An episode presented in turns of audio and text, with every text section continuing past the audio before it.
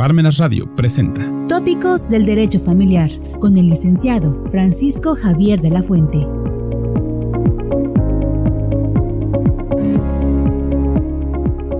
Muy buenas tardes tengan todos ustedes. Gracias por acompañarnos este miércoles, 15 horas, día 11 de mayo del año 2022. Espero que el día de ayer hayan festejado todas las familias a sus mamás, a ese ser supremo que da vida, a ese ser supremo que conforma un punto importante, el pilar de una familia. Y es por ello que el día de ahora quiero presentar ante ustedes la presentación de un libro de Tratado de Derecho Familiar. Este libro fue presentado en la Universidad Complutense de Madrid, España, por la doctora María Linacero de la Fuente. Es un libro que es un estudio riguroso y actual adaptado a las últimas y relevantes reformas en la materia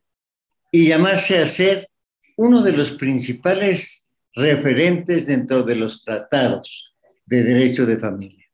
Se trata de una obra en el panorama científico español y mundial, en la que coexisten los aspectos sustantivos y las nuevas coordenadas legales del derecho de familia, con el estudio teórico y práctico de las medidas en los procesos de familia. El libro que se publicó y que se difundió se estructura en 22 capítulos divididos en dos partes claramente diferenciadas. La primera integrada por 15 capítulos en donde se abordan temas como familias, matrimonio, parejas de hecho, alimentos, nulidad, separación, divorcio, régimen económico matrimonial. Y se dedican siete capítulos a la afiliación, patria potestad, protección de la familia y la adolescencia, medidas de apoyo, a las personas con discapacidad. Y una segunda parte que analiza los procedimientos de mutuo acuerdo y contencioso, y especialmente las medidas en los procesos de familia, guardia y custodia, divorcio, eh, visita y correspondencia, pensión alimenticia, etc. Un exhaustivo tratamiento. Pido a ustedes, va a ser una serie de de este, pues, comentarios sobre esto y suplico que también nos hagan llegar sus preguntas al respecto. Dejo con ustedes uno de los que intervinieron, una de las personas que intervinieron en esta presentación. Gracias. Don Juan María Díaz Fraile es magistrado de la Sala Primera del Tribunal Supremo. Estudió, es complutense, ¿no? Estudió en la Universidad Complutense obteniendo la media de sobresaliente, tiene un currículum brillante. Eh, terminó la carrera en 1984, no, es que sea un dato importante, pero fue becario del Consejo de Europa, eh, registrado de la propiedad con tan solo 26 años, desde 1987, y letrado adscrito de la Dirección General de los Registros y del Notariado desde el año 1998. También es notario y catedrático acreditado de Derecho Civil desde el año 2006. Don Juan María es codirector de la Cátedra de Derecho Registral de la Universidad Complutense de Madrid, es decir, mantiene vínculos con la Universidad Complutense de Madrid y miembro también del Consejo de Rector de la Cátedra de la Universidad de Derecho Registral de la Universidad de Sevilla. Es académico correspondiente de la Real Academia de Jurisprudencia y Legislación y medalla de honor del Colegio de Registradores de España como letrado de la Dirección General de los Registros y del Notariado, actual Dirección General de Seguridad Jurídica y Fe Pública, elaboró o ha elaborado, yo fui testigo de ello, más mm, cientos de propuestas, diría yo, no sé si miles, pero cientos de propuestas en materias relativas al registro de la propiedad. Eh, ha participado en comisiones redactoras de textos prenormativos, futuras leyes, en distintas materias civiles, mercantiles, eh, y también, aún siendo un tema civil, en temas específicos de nacionalidad y Estado civil. Eh, don Juan María Díaz Fraile tiene un currículum brillante, extenso y profundo. Eh, excelencia, sin duda alguna, de excelencia académica. Es autor de más de 100 artículos doctrinales, algunos de ellos publicados en una revista de prestigio, ocupa el primer lugar, ¿no? la revista crítica de Derecho Inmobiliario. Es, autor de seis monografías y autor, coautor en este caso de más de 40 obras colectivas en las que ha abordado un sinfín de materias, como por ejemplo contratación financiera y bancaria, ejecución de bienes hipotecados, tiene una obra extraordinaria sobre ese tema, estudios de derecho privado, eh, ¿qué tal? estudios de derecho privado europeo, ha trabajado también temas de nacionalidad y adopción internacional. En definitiva, un eh, currículum, como he dicho antes, eh, excelente, de excelencia académica, y agradezco mucho la presencia de, entre nosotros de don Juan María de Fraile, actualmente ni más ni menos que magistrado de la Sala Primera del Tribunal Supremo. Acaban de entrar, si me permites, y saludo a don Pedro Núñez Morgades, y a don Bernardo Gómez Corraliza, que acaban de entrar en este momento. Tienes la palabra. Muchísimas gracias, Juan María, por tu presencia en este acto. Bueno, pues muy buenos días a todos. En primer lugar, mi agradecimiento a la, a la universidad, a los organizadores, a la, profesora María Linacero por la amabilidad que han tenido al invitarme para participar en este acto eh, pues muy agradable y entrañable de presentación de esta tercera edición del Tratado de, Derecho de Familia. Ciertamente, la, presentación de un libro siempre es motivo de satisfacción. Primero, para el autor o los autores, porque significa la culminación de un importante esfuerzo eh, personal. Y en segundo lugar, también para la, para la comunidad eh, académica, porque un libro siempre representa la aportación de alguna eh, novedad científica que, que, permite avanzar en el conocimiento humano si bien eh, sea cierto que esto puede parecer menos aparente en el ámbito de las ciencias sociales que de las ciencias naturales. Para mí, además, estar aquí es un motivo de, satisfacción, estar en este pabellón de gobierno de la Universidad Complutense de Madrid, donde ciertamente me licencié en el ya lejano eh, año 84 y donde se nació y se desarrolló mi vocación por el por el derecho que no me ha abandonado durante todo este tiempo. La satisfacción Además es doble por tratarse de una obra dirigida y coescrita por la profesora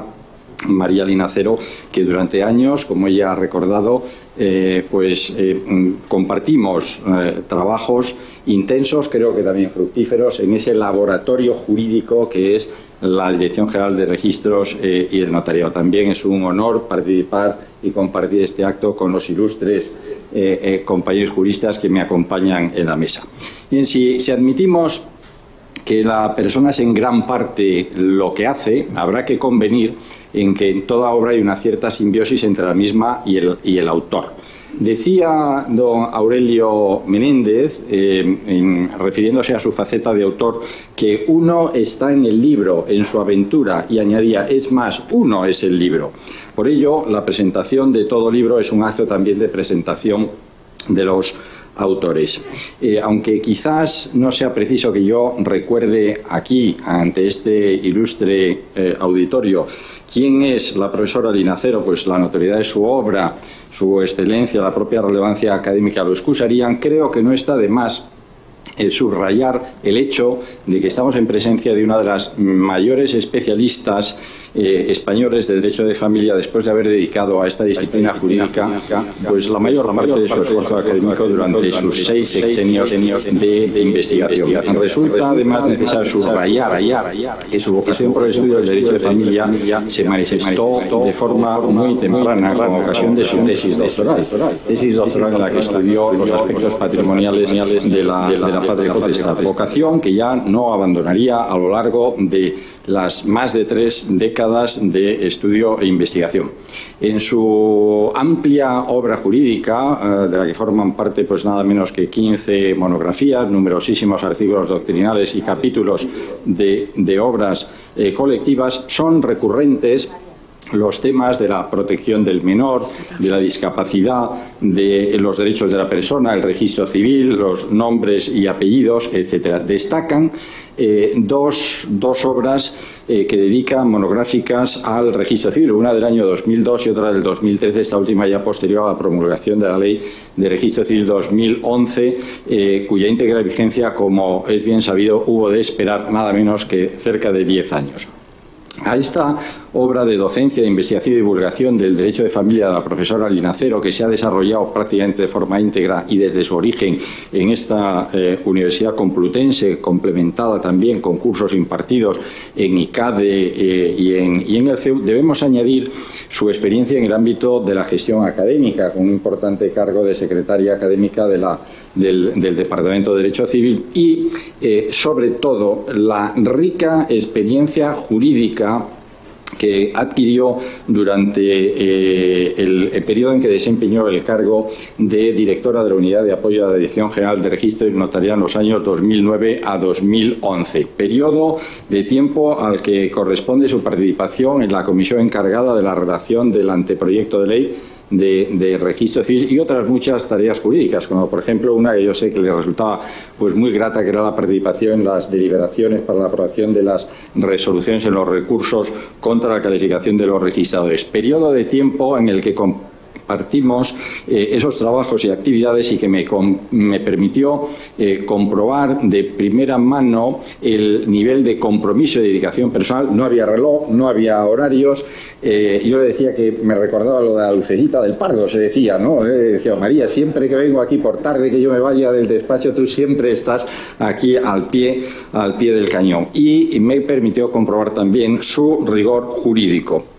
Por ello, la contribución de la profesora Linacero al derecho de familia no es solo teórica y académica, sino también ha sido encauzada a través de esa eh, participación en los trabajos prelegislativos en el ámbito del Estado civil. La obra que hoy presentamos está escrita, como se ha recordado, en coautoría con la magistrada Marta Sánchez Alonso y el letrado de Administración y Justicia Carlos Beltrán. Colaboración, me consta, eh, muy apreciada y valorada por, por, la, por la directora del libro y que dota a esta obra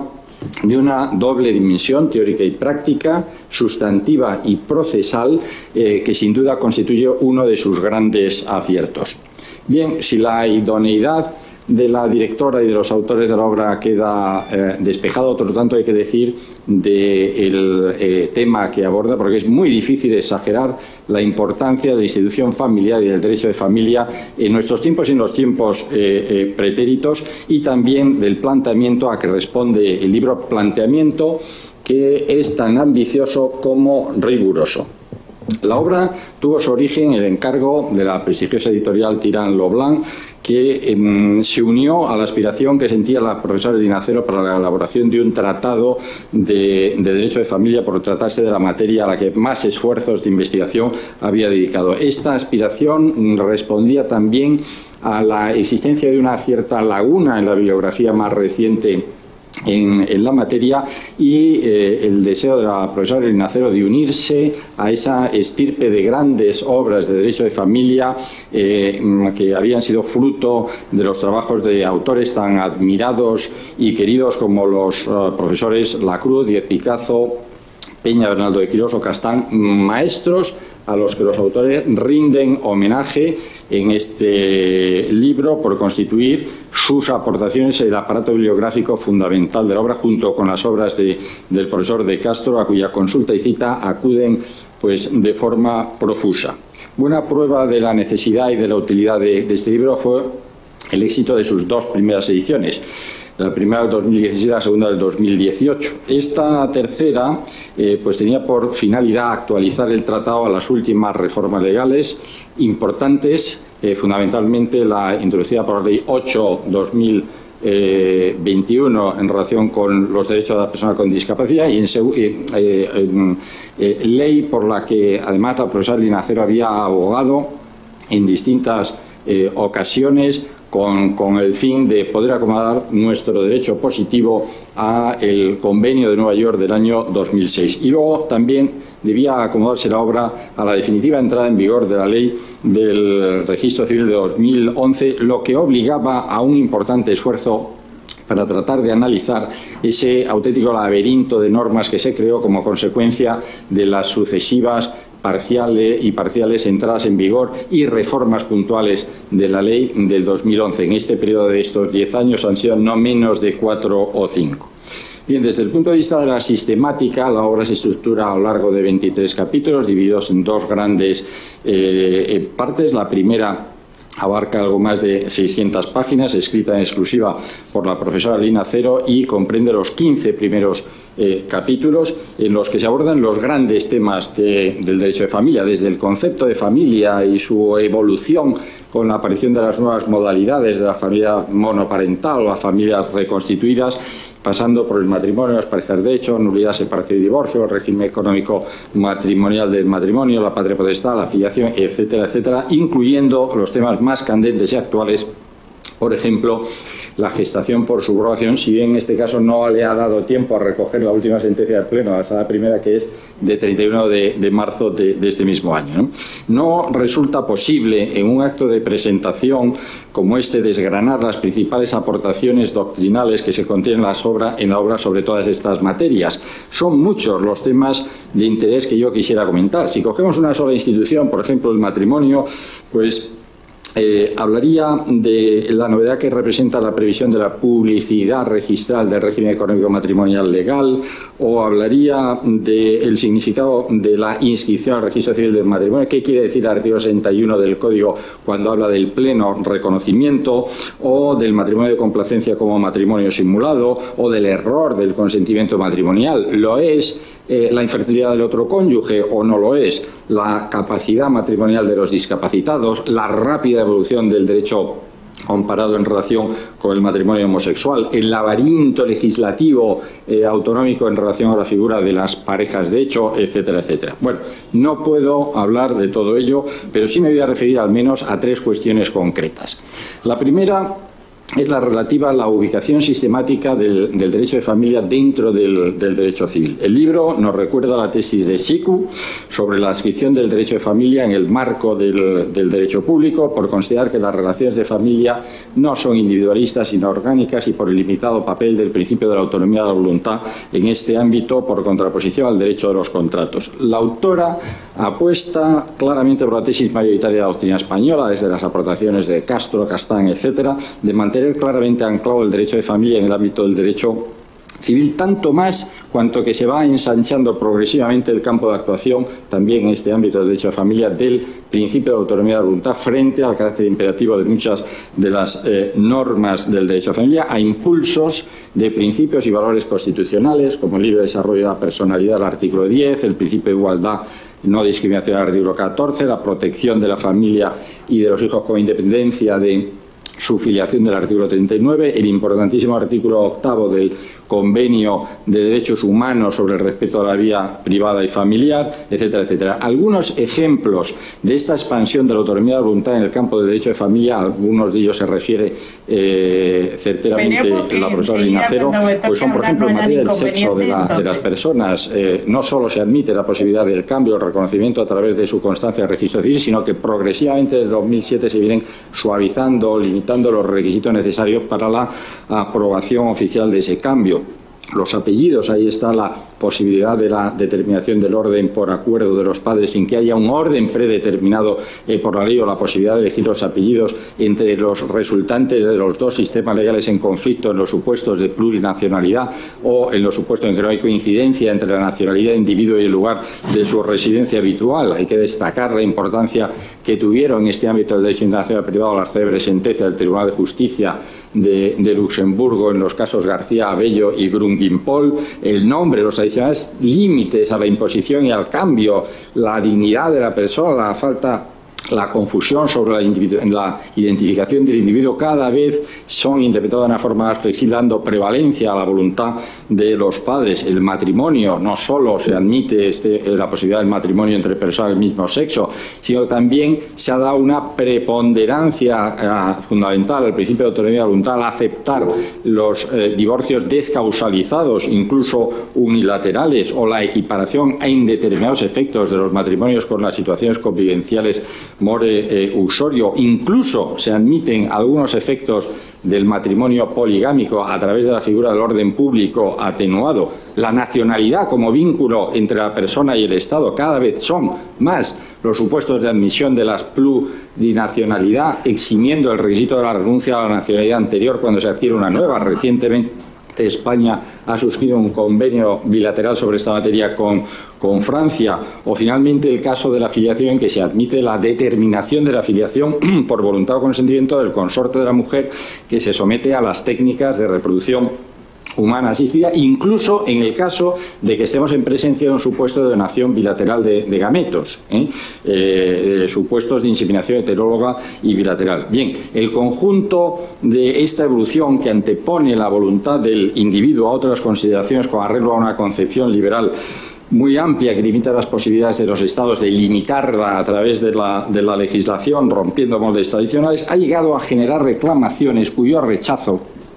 empieza a dibujar los límites de esta evolución. Así, frente a la tendencia hacia la personificación de las cosas, eh, manifestación de la cual es un informe de la Comisión de Asuntos Jurídicos del Parlamento Europeo de junio del año 18, que llega a plantearse la posibilidad del reconocimiento de personalidad jurídica especial electrónica a los robots más avanzados, asignándoles determinados derechos eh, y obligaciones, frente a esta cierta tendencia, humanización o personalización del derecho de cosas, se observa algún atisbo de eh, eh, tendencia en sentido inverso de cosificación de las personas. Un ejemplo de ello fue la sentencia del Tribunal Europeo de Derechos Humanos en el asunto Parrillo de agosto del, 2015. La demandante había acudido al Tribunal Europeo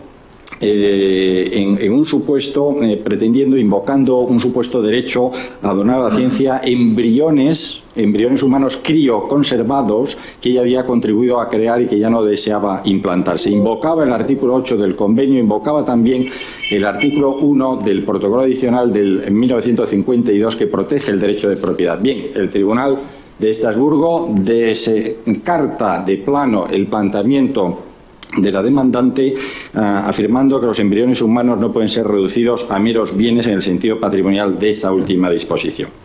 Un segundo tema eh, que quisiera destacar de, la obra es el extenso y cuidadoso tratamiento que contiene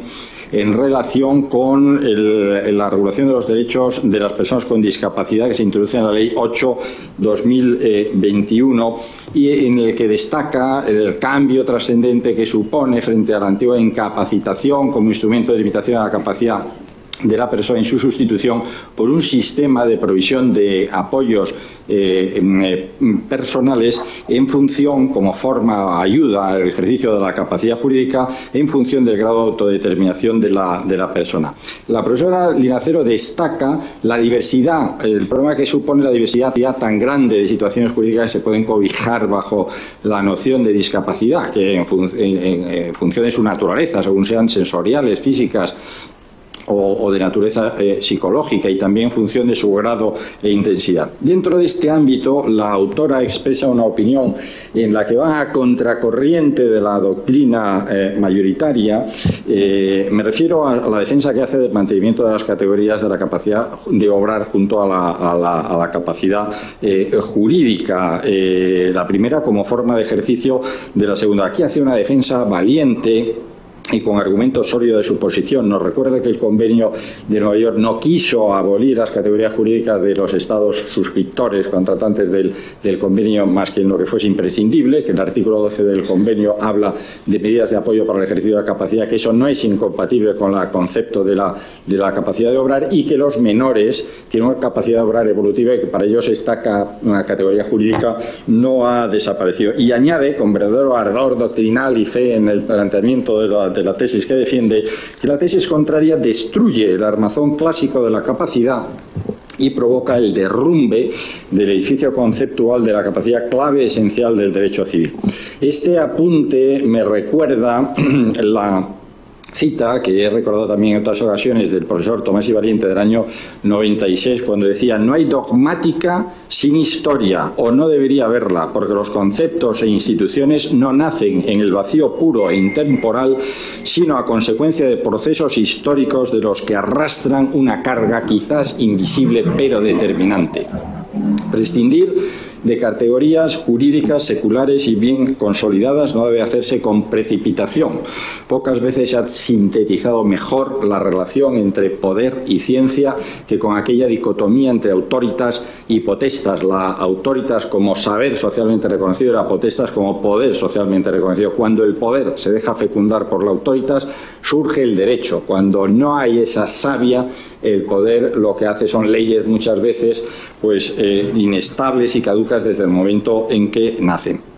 Por último, eh, me hace una mención especial todo lo relativo al estado civil de las personas en el libro, cuyo tratamiento se enriquece por el gran conocimiento que tiene la autora de la legislación de registro civil, la antigua y la nueva, a la que tanto tiempo de estudio ha dedicado, y que enlaza con las aportaciones doctrinales de los magistrados Perra, Luis y Luces Gil y más modernamente eh, con las aportaciones de los letrados de la Dirección General de Registros y el notariado eh, Peña Bernardo de Quirós y eh, del Corral. Y si lo puedo decir más modernamente todavía con las de las mismas modestamente ¿no? en, algún, en algunos temas. Ello le permite a la autora manejar con una gran maestría el conjunto de resoluciones circulares e instrucciones de la Dirección General tan relevantes y determinantes en esta materia. Bien, la segunda parte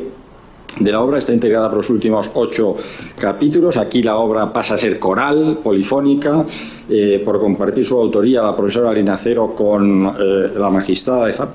de, familia Sánchez Alonso y el letrado de la Administración de Justicia Beltrán Cabello. En estos capítulos los autores se adentran en el estudio de los distintos procedimientos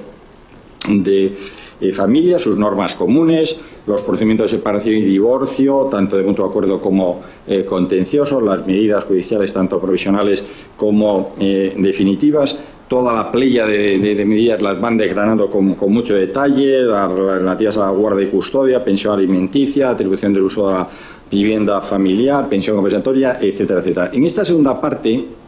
el libro además se completa con unos eh, anexos de cuestiones y consultas prácticas y unos formularios diversos escritos procesales que dan al libro una dimensión mm, muy práctica para eh, abogados y otros operadores jurídicos. El libro, además de riguroso y práctico, desde un punto de vista formal, te voy a decir que es por su claridad expositiva y conceptual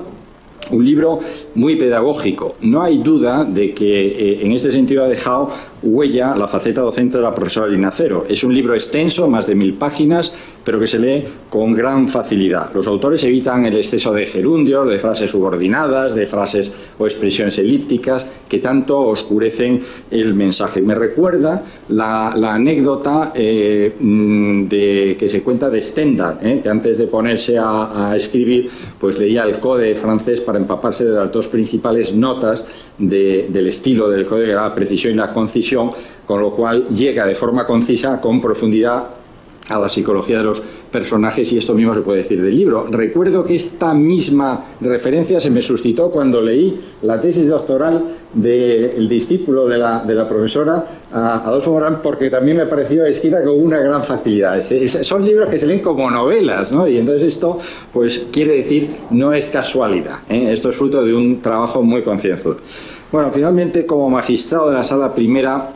del Tribunal Supremo quisiera destacar otras dos notas características que presenta el libro. La primera es el gran aparato jurisprudencial que manejan los autores, ¿eh? la jurisprudencia fundamentalmente de la Sala Primera del Supremo, pero también del Constitucional del Tribunal Europeo de Derechos Humanos, es abundante, está bien seleccionada y está muy actualizada. A modo de ejemplo puedo citar la sentencia del Pleno de 8 de septiembre del año pasado, que fue la primera que dedicamos al estudio de la, de la ley de personas con, con, situación de, discapacidad, eh, sentencia que se eh, dictó a los pocos días de entrada en vigor de, de, la ley. Y en segundo lugar, si como decía el profesor Fenech, la acción es el derecho puesto en pie de guerra, la parte sustantiva del libro quedaría incompleta si no se abordase también la parte procesal. A través del estudio de las distintas acciones a través de las que se articula la pretensión de la parte y se garantiza la prestación de la tutela, judicial efectiva. Bien, estamos ante una obra que supera esa dicotomía, esa división clásica académica entre lo sustantivo y lo procesal y que aborda el derecho de familia desde las dos vertientes. En definitiva, Estamos en presencia de un eh, libro, eh, de una obra completa, rigurosa, actualizada, que aborda la materia tanto desde el punto de vista teórico como práctico y que eh, por ello sin duda seguirá siendo un referente obligado en el panorama bibliográfico español de derecho de familia. Decía un filósofo americano, Amos Bronson, que un buen libro es aquel que se abre con expectación y se cierra con provecho. Por todo lo dicho, creo que esto mismo se puede decir del libro que hoy presentamos. Enhorabuena a la directora, a los autores, eh, mi felicitación más calurosa, también extensiva a la, editorial, por el nuevo acierto eh, de la edición de, de esta tercera edición. Muchas gracias. Radio presentó Tópicos del Derecho Familiar.